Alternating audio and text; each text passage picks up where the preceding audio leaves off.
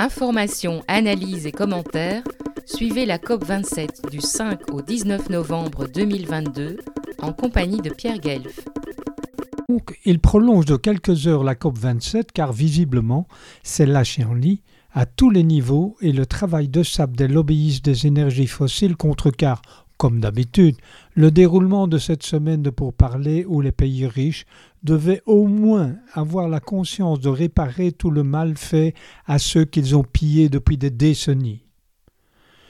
Le soir, désorganisé et tendu, le sommet climatique mondial fait des heures supplémentaires. Aucun des sujets brûlants n'est réglé.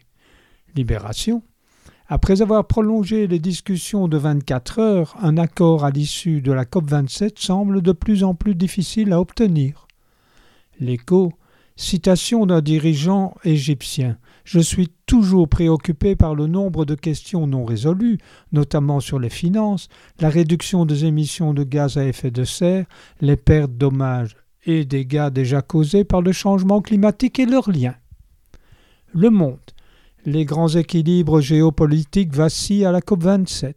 L'Obs, plutôt pas d'accord qu'un mauvais accord. À la COP27, les négociations au bord du gouffre. Charlie Hebdo, lui, publie déjà le discours de la dernière chance pour la COP 28 à Dubaï. Oui, à Dubaï. Je cite Enfin libérés de la dictature du climat et de l'écologie punitive, nous pouvons regarder l'avenir avec optimisme. Notre mère planète regorge encore de gourmandises telles que pétrole, gaz de schiste, lithium, eau minérale qui n'attendent que nous. Camarades, il ne nous reste que dix ans pour tout finir. Nous ne laisserons rien derrière nous. Non au gaspillage. Fin de citation. Merci Charlie de nous rappeler la réalité, même si c'est de l'humour noir, très noir. Retrouvez et podcastez cette chronique sur notre site fréquence